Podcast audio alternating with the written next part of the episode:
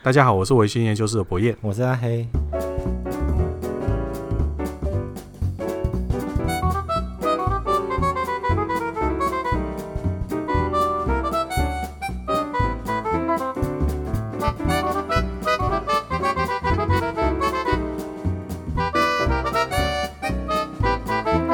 好，那今天呢，在今天的节目进入正题之前，我先来做一些。更正哦，上一次上一集的一些更正，因为我我这个人的通常就是我一直觉得我是一个记忆力很好的人哦，博闻强记的人，嗯，所以那你记得我第一天见到你的时候跟你说了什么吗？哎、欸，请多多指教，以后就让以后就让你照了，这样子，可恶，被你发现，那就是所以有一些东西我我讲的时候在节目里面讲哦，那就是讲完之后我会觉得哎。欸是不是真的是像我记忆中这样？而且我不是哎、欸，嗯、所以我要先更正一个东西。嗯、第一个是我们在上一集讲到的那个威士忌壶哈，嗯，那个年代跟容量还有定义我都讲错了。哎、欸，这个错的有点离谱。对啊，他他所谓第一个，我我那时候还讲说，哎、欸，为所谓的威士忌壶是对照于那个欧洲大陆那边的葡萄酒壶。哦，那他他的他应该是在一九八零年的时候，不是一九六七零年代，嗯，他是一九八零年的时候，我觉得我们出生的时间，对他那个库，那我已经生，我已经出两三岁。好，一九八零年代那个时候的威士忌壶，它的定义是说，他们所有酒厂里面的总库存，嗯，加起来超过了十亿加仑，然后当时呢，每年威士忌酒厂生产的。新酒数量是一亿加仑，哦，嘿，所以我那时候是说生产的是十亿加仑，这是错的，嗯、就是它的库存已经超过了十亿加仑，嗯、然后当时每年生产每年都一亿一亿一亿一亿这样子往上加，嗯、所以那时候那个容量是很大的，嗯、然后再来它并不是纯酒精，哦，它的定义是五十七 proof，就是一百 proof，就是五十七点一趴的酒精浓度，以这个来来算。哦就就每一加仑大概都是五十七点一趴，那这个这个趴数是有什么特别的含义吗？这个趴数它好像也不是交换用的那个，不是不是一百 proof，它那个是一个，它其实是从兰姆酒来的哦。以前有一些人他们航海，嘿嘿就是在海上很长的时间，他们为什么要喝兰姆酒，我也不知道，反正他们就是会喝兰姆酒。嗯、那因为兰姆酒的需求量很大，所以有些人就做了一些。假的兰姆酒，或者是酒精度并没有很高的劣质的，对对对。那在这个状况之下，他们要怎么去试说这个兰姆酒到底是不是、嗯、是不是很纯正的？嗯，他们就是以这个兰姆酒，如果你倒在火药上面，嗯，然后丢火柴，火药还可以烧起来的度数，就是。真的，对啊，因为你你把它淋湿了嘛，你把火药淋湿，正常你是没有办法点燃它的。对对对。可是你就超过这个五十七点一趴的这个酒精浓度之后，它是可以，它可以明火点，它可以点燃啊，所以这个这个就后来就变成一个一个就是一个规范，公定俗成的一个一个一百 proof 这样子。那所以这是我要讲的那个哦，哎，那个刊物，所以所以请大家要记得更正一下之前的观念。哦，好，然后呢，我这边也有一个哦观众反映的，这是来自日本的观众哦，日本听众啊，我们听众反映的日本听众哦，他说一直很感谢你们，然后从一开始到现在，我是你们的忠实听众。那这一次呢，听到博彦大大讲到这个日本计程车呕吐的事情呢，我想要反映一下我自己的经验。那他曾经呢，在日本的计程车上面呢，差一点吐过。他说，日本计程车的呕吐呢。要罚的费用大约是一万到三万元日币不等，嗯、也太贵。他是不过最近日日币比较便宜，有没有勇者想要尝试？然后他说，他说呢，喝醉酒，因为日本他是那个车门是司机那边开嘛，你自己是不能开的，所以你你要吐之前，你要先跟司机说，我现在要吐了哦。嗯，然后呢，司机司机就赶快靠路边，嗯，然后靠路边之后，他就会开门。你就头伸出去吐这样子，然后吐完了之后结束了，跟他说好，我弄好了，他就会把门关起来，然后继续走这样子。而且司机是非常熟练的，帮你开那个车门。哦、他们可能稍微很有经验，对对对，载着一些晚归回家的人。对，非常感谢这个张先生这个珍贵资讯啊，因为毕竟是没有人在计程车上面吐过。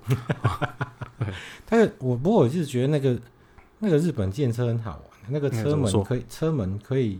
就是就司机又帮你开开跟关，嗯，我觉得这个很有趣。哎，欸，我在想，我印象中我们小时候有一些计程车，它的车门也是有点像现在这样子，就是呃，现在日本的样子，也是司机在那边帮你开关的。哎，欸，我小时候坐过计程车的时候，鄙人家境贫困，靠一下。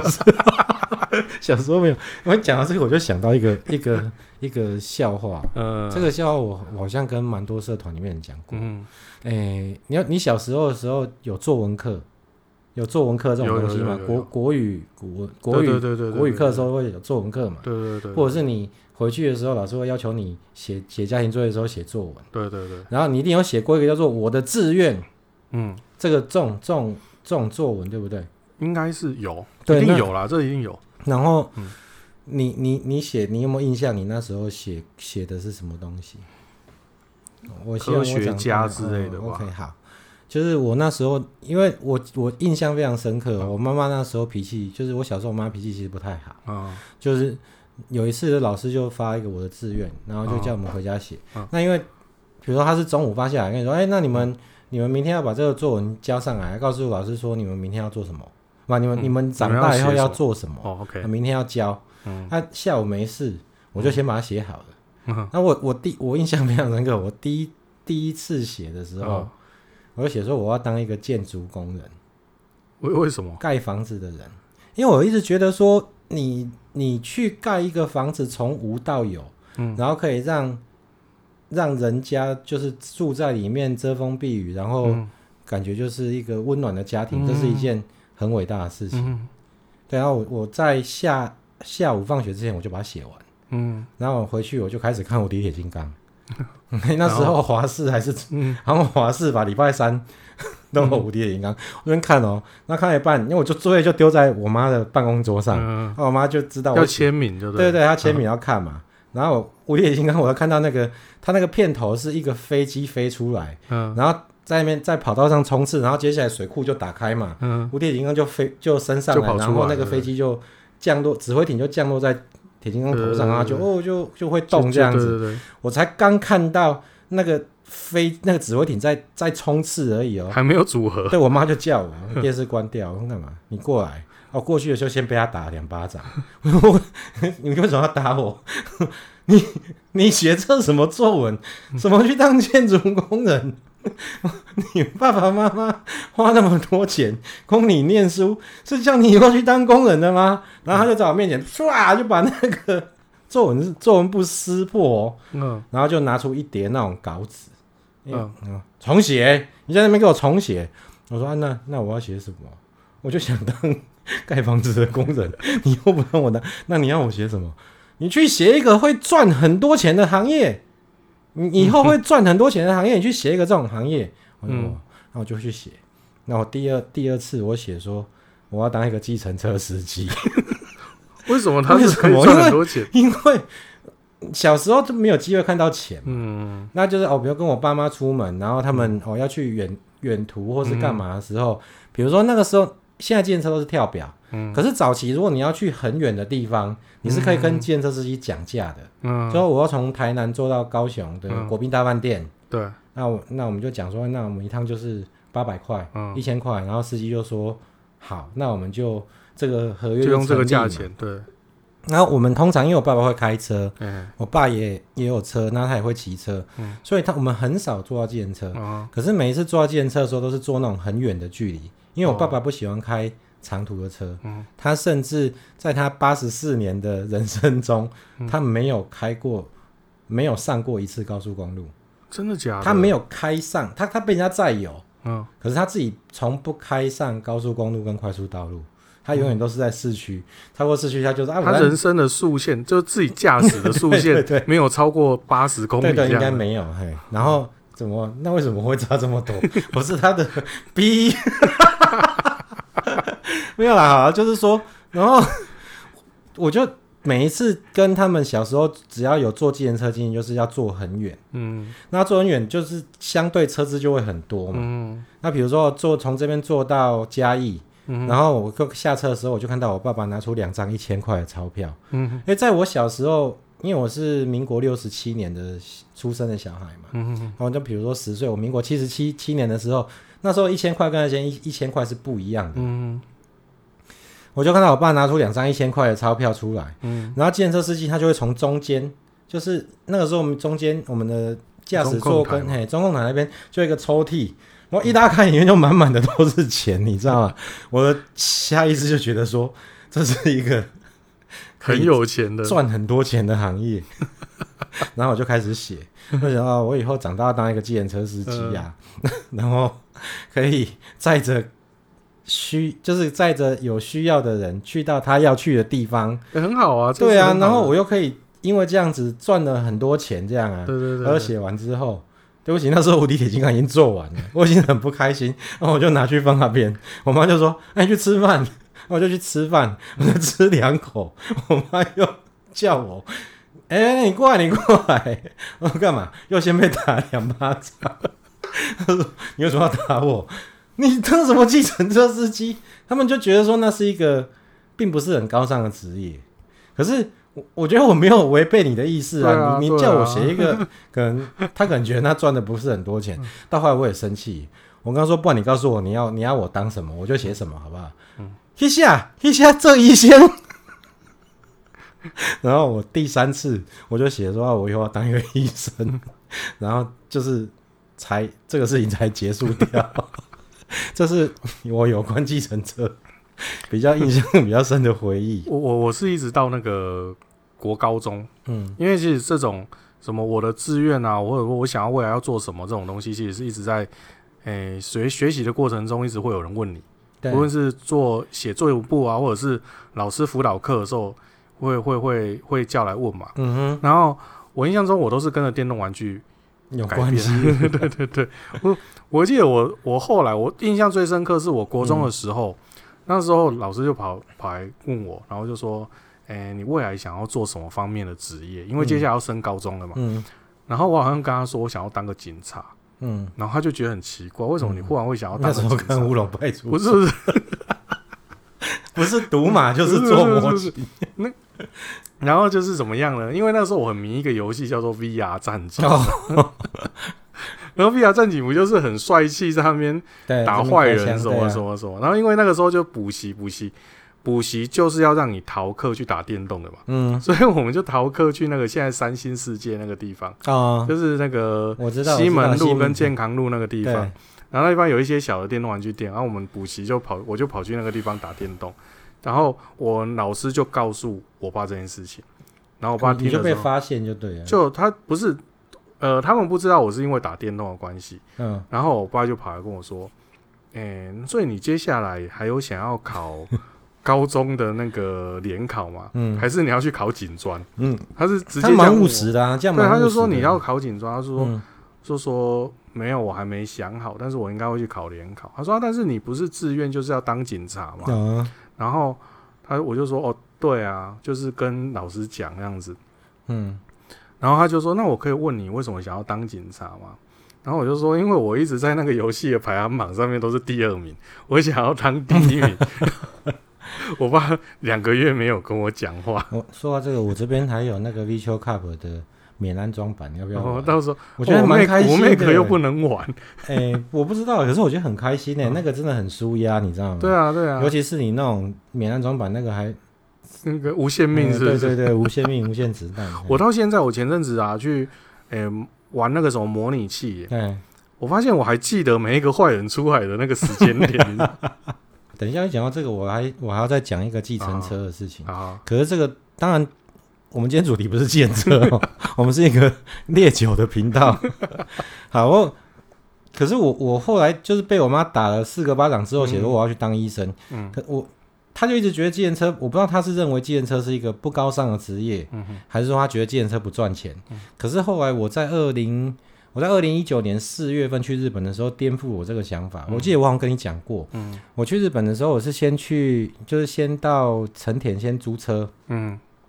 然后先开到福岛，嗯，去看了那个安吉蒸馏所，嗯，然后住一个晚上，隔天再往仙台，对，去看那个宫城峡，嗯，宫城峡结束，我就一路把它开回东京，嗯，我就还车，然后我就开始就是买那个地铁二四十八小时的那种券，然后就坐一直坐嘛，然后后来，诶、欸，可是因为我们的行李很多，嗯、我们总共有四个行李，两个二十寸。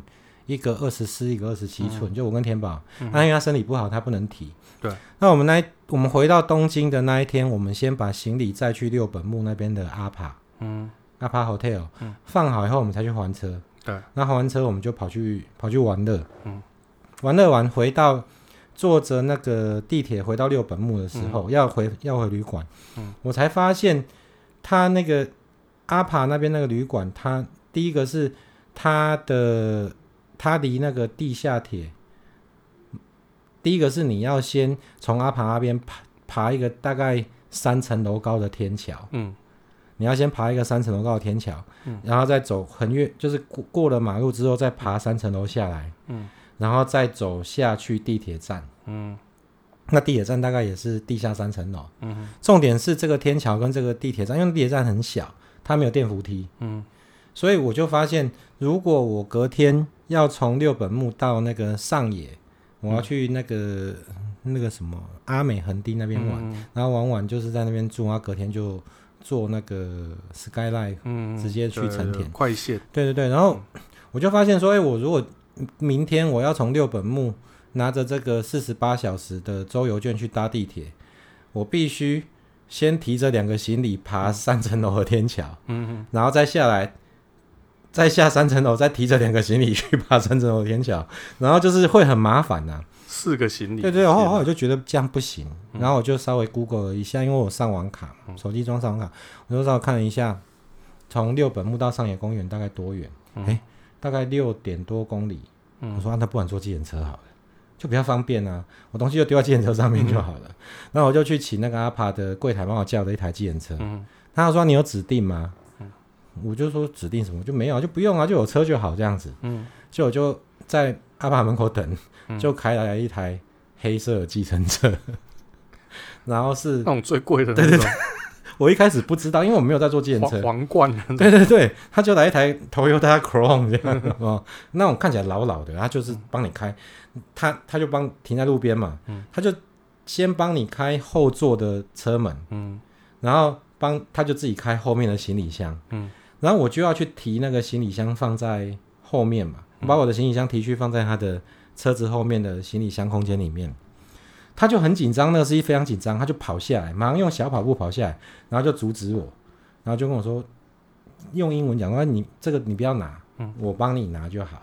我心里想说这服务未免太好吧，不用啊，我是年轻力壮，我自己拿就好啦。里面还有酒，那要摔破怎么办？他就坚持哦，他就是一直用手手势制止我。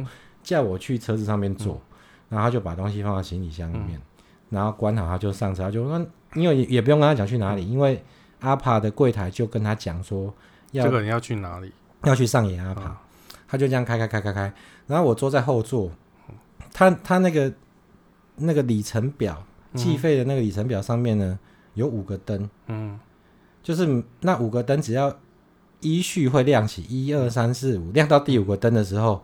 你的表就会跳跳一次费用，嗯，它会有声音吗？会会哔。哔哦，然后就哔，嗯，然后那五个表亮起的速度，就是我们正常都会觉得是应该跟是你行驶的多远？多远有关系嘛？对对对，我觉得一点关系都没有，所以是看心情，它是它是很密集的一直在比，它那个那个灯亮起的速度非常快哦。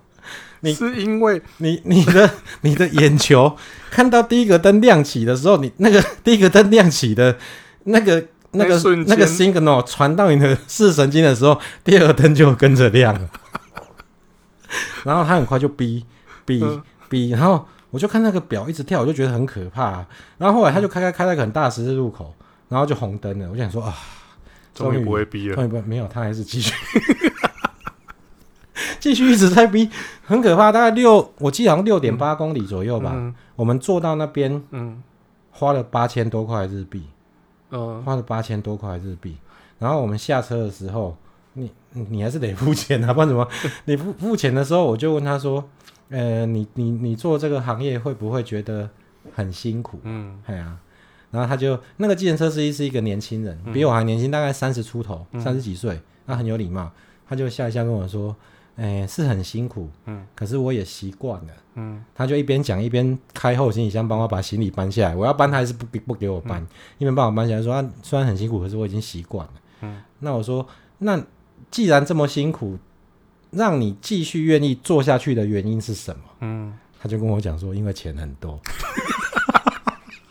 所以你那个时候写那个作文根本就没错、啊，我说我可以回到过去，我想打我妈两巴掌。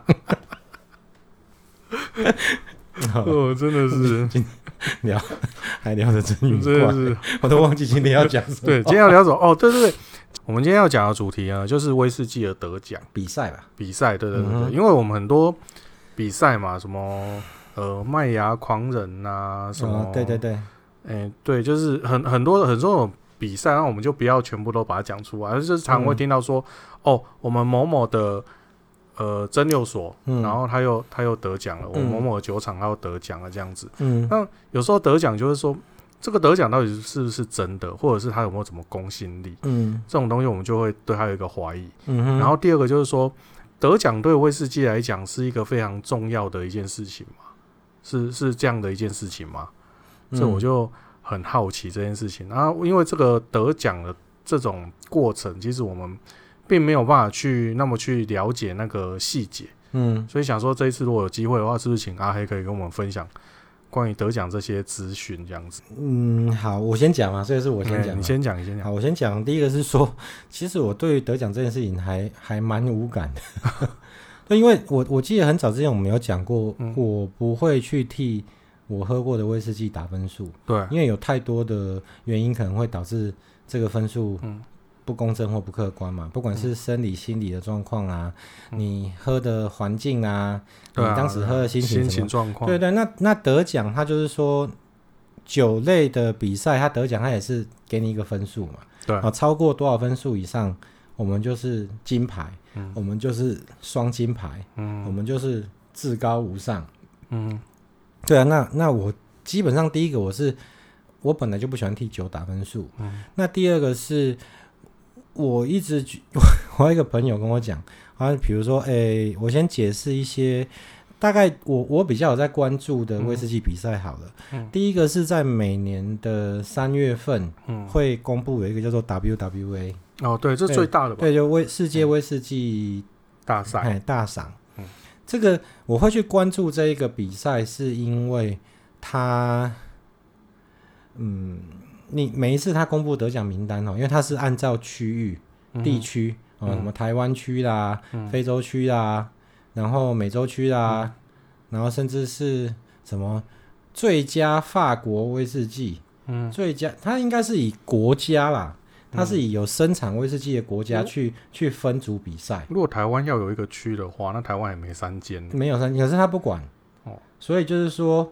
所以可以，我们可以有一间是台湾区第一名，然后第二间说我们是台湾区第二名。哎，之前有这种状况，我之前有一次的 WWA 就是那个台格马兰，嗯，拿下最佳台湾单一麦芽威士忌，嗯，然后那个 TTL，嗯，好像不知道是我忘记是哪一支哦，拿下最佳台湾调和威士忌，嗯，哎。台湾最佳调味威士忌，然后你搞不好说真的，因为这个比赛它有两个阶段，嗯，第一个阶段是初选，嗯，第二阶段是决赛，嗯，都是盲饮，哦，那他送了一些，他们会分类的，比较有信心的东西，对，一开始他们应该是评判方，他们就会先第一阶段应该是海选，嗯，我如果没有记错，应该第一阶段应该是海选，他。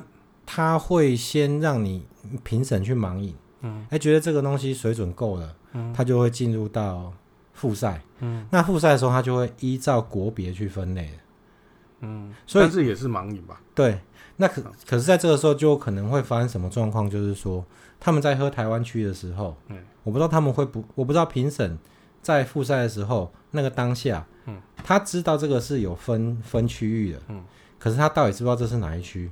这个这件事情我不知道。哦嗯、可是就是说，你可能会有这种状况，就是说，当评审在喝台湾的时候，嗯，就只有两个参赛选手，就只有两杯。对，对啊，那你不管怎么样，就一个就一定会是诶，一定会是最佳的什么东西嘛？最台湾最佳雪莉桶，台湾最佳波本桶。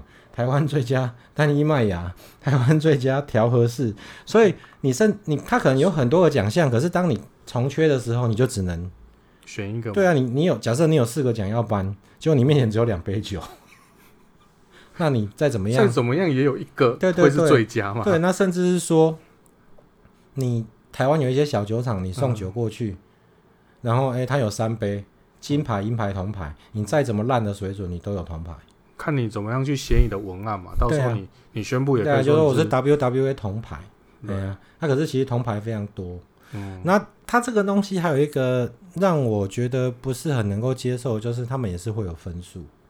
哦、嗯，就比如说葛兰杰二十五年，嗯，在今年的我是假设啦，嗯，因为今年的我没有特别去看分数，嗯、假设场。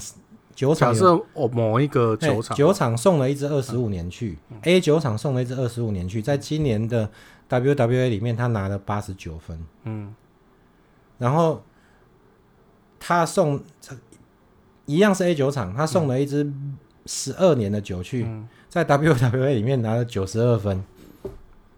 对啊，这个好难。这个时候外行人的想法就是：啊，你我点二十五当没冲啥，我二点十一当的二啊。但是这个东西的评判标准，它并不是写写考题，对呀、啊，因为考题有分数比较公正嘛，对、啊。但是你用这种我评审帮你打的分数，有时候一个评审一不小心就会。不过他们应该都是会会会有一个评分制度，就是说，假设说今天这个酒要评分这杯酒的评审有十个人，嗯，他们的评分标准是这十个人都评出分数之后。他们会去除掉最高跟最低的，嗯，就只剩下八个人，嗯、这八个人的分数再去平均除以八，就是这支酒的得分。哦，对，所以这个是，可是，在这种比赛里面哈，因为你可能比较大问题就是你，你一天里面可能要喝好好几十杯甚至上百杯的酒，嗯，嗯。那这个第一个你的味觉可能会，会口会口感香气的。可能会会跑掉嘛，嗯、对，或者是说。在这种比赛里面，那一种就是口感比较强烈，嗯，比较刺激的，对，他就会给你评审比较深的印象。所以我一直觉得这个事情是我不喜欢看比赛的结果的原因啊。那不过因为我会推荐大家去看，因为威士忌的国际比赛其实还蛮多的啦。嗯，那我会像格马兰有什么 ICS。I W S C，I W S C 那个其实我都不看，因为它它里面大部分也他们的 I W S C 是国际葡萄酒暨烈酒竞赛，它是烈酒部这样子。对，所以它会有，它会这个这个比赛里面会有葡萄酒，也会有烈酒。那所以这个我就觉得，它所而且它是烈酒，它不是威士忌。哦，所以它可能就是会有一些白兰地，有一些琴酒比赛，嗯、那我就不会很去关心这个东西。哦、那 ISC 也是，它是国际烈酒竞赛。嗯，SWSC 是旧金山世界烈酒竞赛。所以，所以我想问那个赛制的问题哦，嗯、就是说他们像你说，就是说都会有一个评分标准嘛？对。那像我们知道，就是一些体育竞赛，他们评分标准是说，假设是评分，假设是。呃，跳水好了，嗯，第一个就是说，哦，你你其实评审他会评分数是说，哦，你做到某某一个动作多少分，嗯、你做到什么难度的动作，对，就多少分嘛，这样子去加才会公平嘛。嗯，那不然的话，就是用那种谁比较厉害就就晋级的那种方式。嗯，所以有没有一个是用晋级的方式？例如说，我今天就十支酒，然后我先选出五支我比较强的，那五支再进入下一轮的评选，然后再那五支里面再选出两支。这两只再去 PK，谁比较厉害？啊，那一只最强的就是第一名。然后，但是中间是没有分数的，你可以理解我的说法。好像没有呢，好像没有，没有这样子。对他们一定一定都会有一个分数。哦，我是觉得说，如果没有分数，这样好像会比较公平一点，因为反正我都是盲饮嘛。嗯，对对对，就五五只我就选两只，啊，这两只我再 PK 谁是第一名。你你这个东西比较常用投票制的，你这个东西比较常见是出现在那个。有一些酒厂，嗯，就苏格兰的威士忌酒厂，他们要推出单桶的时候，嗯，然后他们可能就会有有酒厂会挑五个到十个酒桶，嗯，然后去找一些世界各地知名的威士忌大师，哦，不管是寄样本给他，嗯，然后用视讯的方式，嗯，或者是请他们到酒厂去，好，就是给你这这一些桶，就是给你这这五到十个桶子的，酒在你款，看给你喝，哦。然后喝完大家来投票，嗯，然后到最后去决选出他们最强的，对他们要投出哪一哪一个，这个是有这个，不过他们通常不比赛不会这样子，不会拿来用比赛，对对对，那我好先继续讲。那我会推荐大家，就是说，因为如果真的是纯威士忌的比赛，就是嗯 WWA 跟 MMA。那 MMA 它这一两年好像都没有更新，这个我们后面再讲。嗯。我先讲 WWA，为什么我会去看？嗯。是因为它就是纯威士忌的比赛。哦，然后再来就是你会发现哈，因为有一些威士忌市场热门之后，有很多的国家也开始试着生产威士忌。嗯哼，可是这一些资讯我们不见得可以获取得到。嗯，所以你在每年看 WWA 公布的时候，你就看到哦什么南非威士忌哦什么诶丹麦威士忌嗯，哦什么捷克最佳威士忌、法国最佳威士忌，那你就会看，你就会觉得说很像刘姥姥进大观园。嗯。你会看到很多不同国家做的威士忌，也许你喝不到，嗯，因为台湾没有人去进口，可是你就诶。诶其实这个东西，诶，越来越多的国家他们生产了各形各色的威士忌，嗯，可以看到它的长相啊，瓶子是包装什么样子啊，酒精度大概是怎么样啊，嗯。甚至有时候会有一些简介。嗯，那我觉得这个就是一个很好获取新的知识的一个一个来源，一个来源。对，嗯然后再来就是他们，可是这个这个比赛看久了哈，你会发现这个比赛几乎所有的酒厂。嗯都不会拿他们的王牌出来比，为什么？因为如果拿王牌出来比没有得奖，或者是分数很差的时候，你就他就差 他后面的可能会不利于他后面的形象。哦，所以大概是在二零一二零一一四到二零一九，嗯哼，世界最佳调和威士忌，嗯，永远都是响二十一年。那、啊、你就可以证明它是一个很厉害的产品，嗯，可是你不会看到它在拿响三十出来比。响三十好像在二零零八的时候拿过拿过最佳威士忌之后，他们就觉得哎，够了，对，酒厂就觉得我们见好就收，这辈子的，我们接下来都派老二出来。如果你派老二出来都可以拿到最佳的世界最佳这个、嗯、这个奖项的时候，大家就会对你的老大会很有信心嘛。老二都可以拿世界最佳，老大怎么可能会？可是万一你拿？你拿老大出来，结果铜牌八十九分的时候，就会很麻烦。对对，对，对对，所以他们在这个第一个是说，他们就会变成一个这个比赛会变成是一个酒 酒厂啊，嗯，集团在厮杀的一个战场。可是大家都是把最强的兵器藏着，不过没有人会，你你绝对找不到麦卡伦三十。或者是什么麦卡伦七十八年在 WWE 上面会拿到什么？绝对没有，不可能。哎，他们他们也是很很小心的。对，这一层我们就没有想到。对，这个如果真的还蛮有趣。那你看他如果可以一直连续得奖哦，嗯，或者是像那个富士御电厂他们的单一谷物威士忌，嗯、也是连装了三次还三年还四年，这是很了不起的事情哦。嗯、你如果真的有这样的，你可以看到这样子的结果，因为这些评审都是专家。嗯。就再怎么样，而且是一个取一个中位数一个对的分数的时候，哎，他可以连续的两年、三年、四年一直拿到世界哦。你不要看什么最佳法国威士忌，搞不好法国只有两千在做威士忌，那那个就没有意义嘛。你看它有一个 the the world best，嗯，然后 brand whisky，那你他如果连续一直拿到拿了三年、四年，你就可以确定这个东西的品质一定是没问题的。嗯，那你就可以去。尝试着去喝看看，或者是找看看，算是也是有一个保证，就对。对对，可是它它相对的是一个双面刃，就是说，当它得奖之后，市场上的价格可能就会往上涨。上嗯、对，就有一些投机的分子啦，嗯、不管是不管是哪一种销售啦，店家或者是、嗯、是炒作者，他们可能就会哎，我手可能赶快去收刮，或者是我手上有，我就是坐地起价。嗯，然后我现在拿到世界最佳的什么东西，嗯，嘿，什么种类的威士忌，啊，所以我要卖比较贵。所以我，我我一直也很不喜欢这种比赛，就是这样，因为你不见之前的格马兰的格马兰的原酒，雪莉桶原酒，一支了不起，大概都在三千多块。嗯，然后在他拿到了 MMA 麦芽狂人竞赛的至高无上，嗯、这个等下我再解释是什么，嗯、就拿到一个最就是觉得那一年最好的奖项之后，他就一瓶变成一万多，接近两万块在卖。哦，那那那那我插个嘴哈，嗯，他的那种所谓的涨价是说，就假设我是现在是二零二零二零二二年嘛，对，那好，他二零二二年拿到，嗯，那二零二零年的酒款也会跟着涨吗？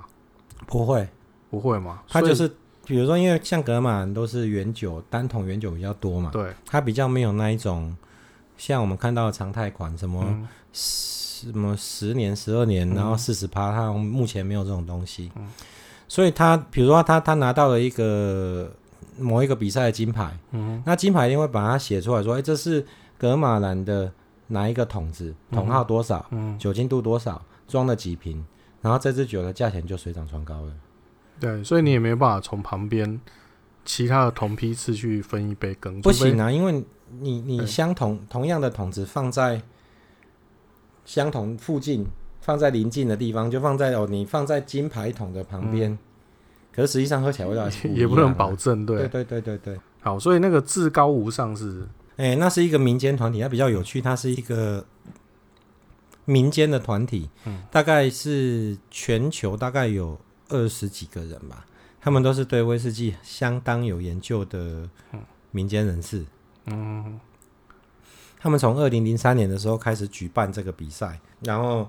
呃，做法是说，他们比如说，哎、欸，他们这个成员有二十几个人，那、嗯、分布在世界各地。嗯哼，那一开，嗯，今年的比赛开办的时候，我们就会顺便去选出明年的主办人是谁。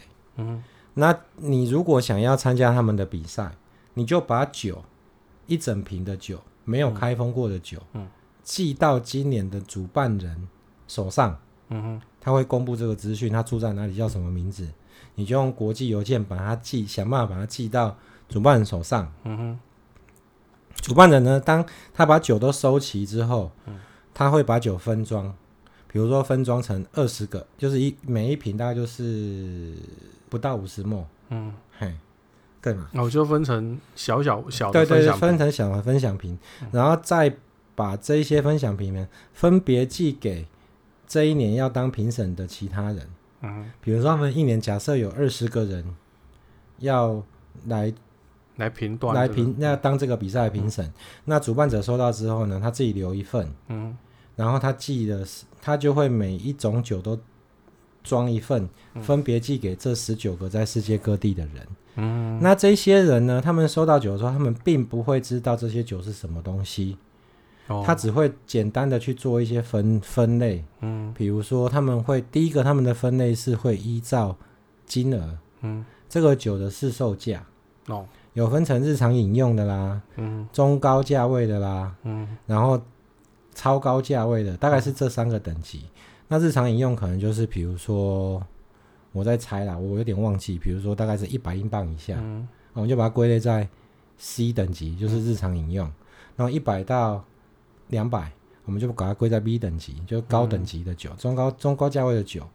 然后高等级，然后超高等级的，就是哦超过两百英镑以上，嗯、我们就叫超高等级的酒。嗯，它会先分成这 A、B、C 这三类，把这些收到的酒先分装好以后，按照类别先分成 A 类、B 类、C 类，嗯，包好，然后再寄给另外那十九个人，嗯、每个人都会拿到这每一瓶酒的。一个分享品，嗯，那他们只会看到，比如说 A A 组里面有一号到二十号，嗯，A 一 A 二一直到 A 二十，B 一 B 二一直到 B 三十，嗯哼，啊 C 一到 C 四十五，然后接下来他们就用这个方式去有一个期间呐，他们就是必须在这个期间之内把这些想要参加比赛的人寄来的酒都喝完，嗯，然后打完分数交回去主办方那里。那主办方就会像我刚才讲的，他会把，比如说 A 一的这一瓶酒，我有二十个分数，我统计的时候我会把最高分跟最低分去掉，然后把中间这十八个人的分数先相加，再除以十八，就是这支酒的分数。哎，他们用这个方式去帮这些酒评分。那因为他们很具公信力的原因，是因为他们是一般的民间人士，他们跟酒商跟集团是没有任何关系的。哦，哎，没有直接的关系啦。所以大家就觉得说，哎，我我寄这个东西过去，它就是得到的分数应该会是比较公正的。嗯。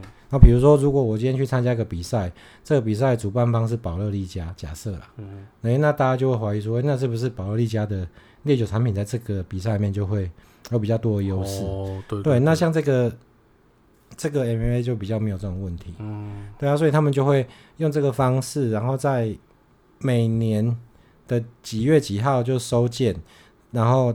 就寄送给其他评审，嗯，到最后就是分数，然后到最后大概也是在每年的二月，隔年的二月份到三月份会公布这个结果。嗯、那在这些 A 类、B 类、C 类这些酒里面呢，他们都一样，就是九十分以上就是金牌，嗯哼，哎，八十九分到八十分就是银牌，然后八十分以下就是铜牌。嗯、他们比较残忍的是说。他们会把所所有的酒都都列出来，嗯，只是这就是到八十分，就是以下就是不及格。对，就七，哎，对他们好像是，我想一下，九十对九十到八，诶，九十分以上是金，八十九到八十是银，然后八十分以下是铜，嗯，好像到七十分以下它就不会列出来了。所以说你选的酒。除非是烂到一个不行啊，不然你一定会在你一定会在那个分数表上面看到你你送出去的酒在在哪一个位置。他只是他有没有分数就对对，就这样，就是你送一个很烂的酒，就连七十分都没有，那你今天出来，然 后哎，没有我我忘记送了，要这样自圆其说。那就是他大概会是用这个方式去分，嗯、然后在这分数里面最高的，嗯，金牌里面分数最高的那一个，就是当年度的至高无上，哦，就是 Premium，就是就是 Top，嗯，最最强的，就是 Top One 这样子。嗯，然后不过他这个，他这一个比赛有几个很大的问题，第一个是说，他虽然每年每年度的比赛就是一年都举办一次，嗯，可是他。收的酒并不限于当年度生产的东西，嗯，就是说我二零二二年假设这个比赛要举办，我其实可以拿二零一八年生产的酒寄给他，嗯，他也是接受的，嗯，然后而且对于后来这个大家都觉得这是民间人士做的比赛，十分的公正，嗯，可是他会有一些问题，就是说，呃，后来包桶的人越来越多，嗯，那每一个人就会。可能想对想要证明自己的选酒的功力或水准，跟这一些大师们的感受是不是一样的嘛？就很多的人寄寄酒过去给他们，嗯，甚至是有人，比如说他一年包了六桶，包了八桶，嗯，他就一年寄，他就那一年的比赛，他就他就寄了六到八瓶，哦，那每一桶他都寄一瓶给他。有一点类似乱枪打鸟的概念呢、啊。嗯，就虽然说我我必须去，我要寄把酒寄过去的人，我希望他们评分的人，我的这个选统者，我可能要花一笔蛮高的费用，就是这个酒是要免费送给他们喝的嘛。嗯，第一点是这样嘛。你说你这个酒的成本，第二个就是运输的成本，嗯、你必须可能这样两个加起来，你可能就要花好几千块以上，嗯、甚至上万块。嗯，你才能够让他们去评分你的酒。嗯，可是如果今天他评出来的分数是金牌，是九十分以上、九十三分、九十六分，甚至是至高无上的时候，嗯，那市场上可能就很多以这个比赛结果当做是目标的人，他们就会去市场上收购这一些高分的酒，哦，他就会去。例如说每，诶每一年的至高无上，我都要收到一支的。对啊，他就觉得说，哎、欸，我这样很了不起啊！我今天就喝到这个很厉害的东西。嗯、那这时候就会留给这一些这一些炒作的人一定的图利空间。哦，比如说他买他包了一桶酒，嗯，他就先他觉得很棒，太棒了，这真的是太好，他就先压着不发，嗯，他就自己先收起来嘛，他不一定要卖，嗯，那我就先寄一支去，那就、哦、就得奖了，哦，得了至高无上啊！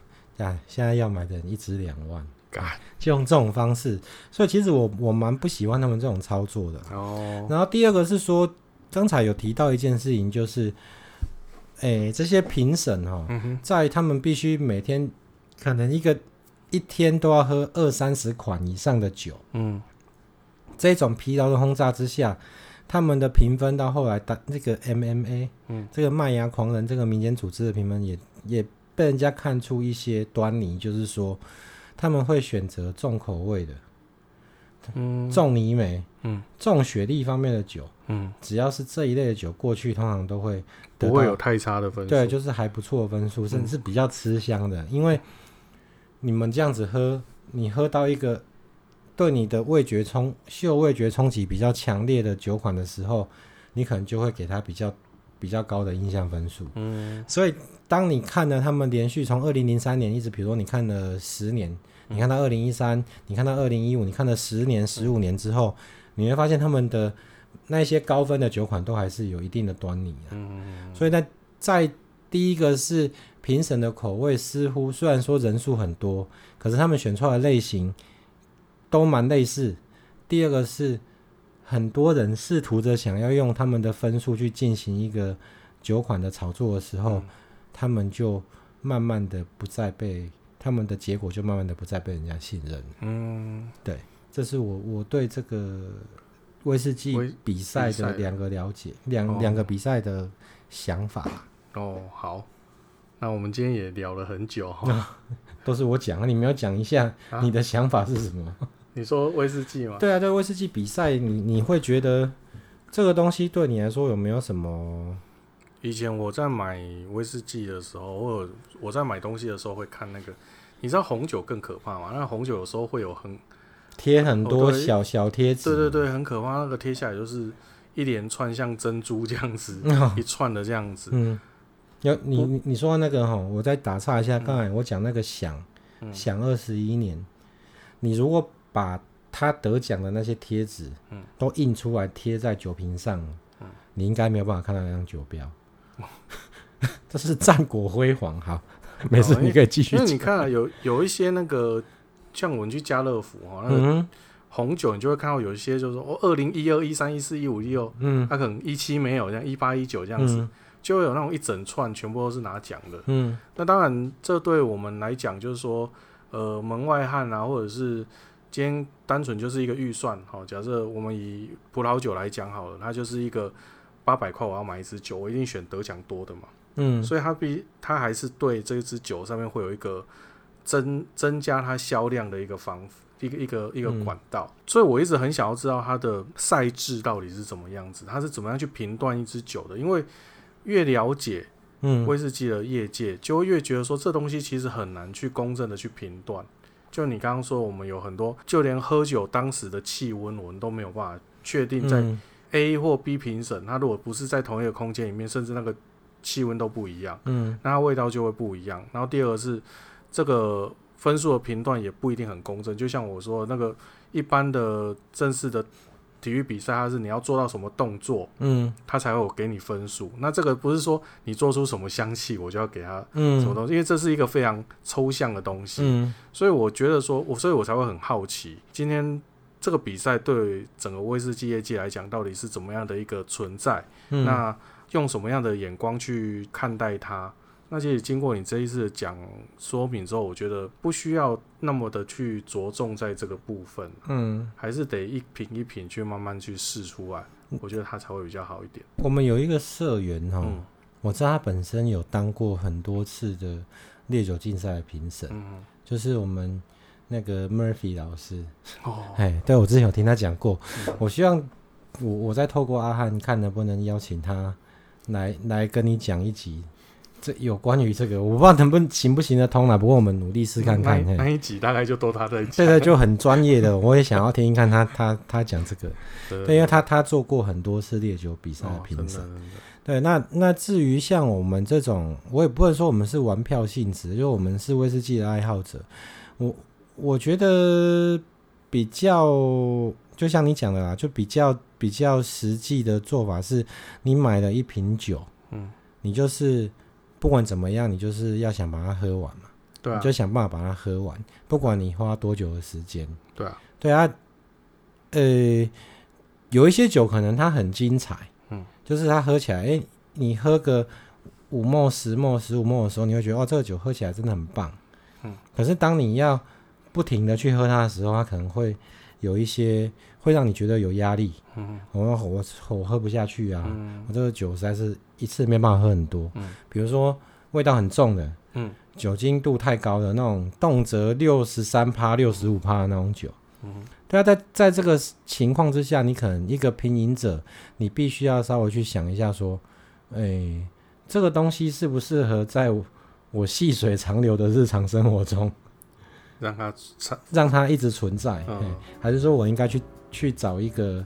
可以这样子每天，假设你有饮酒习惯，你这样每天喝，你就很舒服的，嗯、很顺顺的这样每天喝一些喝一些，然后不管你用三天五天一个月两个月，你把它喝完，你就觉得很开心的。嗯、还是说你买了一个酒，哎，你一开始喝，哇，这个酒味道真的是有够强烈的啊，真是太太 shock 了。嗯、然后接下来你就不想再去喝它，你就把它丢在一边。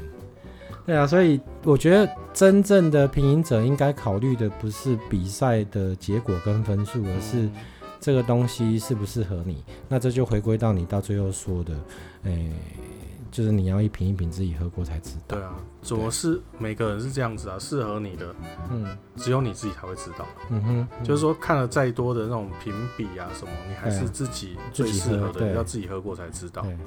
那就别人的一百分不见得就适合你。对啊，对啊，那我们今天就聊到这边，那很开心各位跟我们度过这开心的一个小时。对，计程车。不过今天这样聊也蛮开心的。对啊，对，很开心的。好，好，那我们在节目的最后要提醒你做一件事情，就是订阅、按赞、分享我们的微醺研究室的节目。那第二个是也介绍给你身边喜欢威士忌烈酒的朋友们。那在节目的最后提醒您喝酒不开车安全有保障。未满十八岁请勿饮酒。那我们下次见喽拜拜。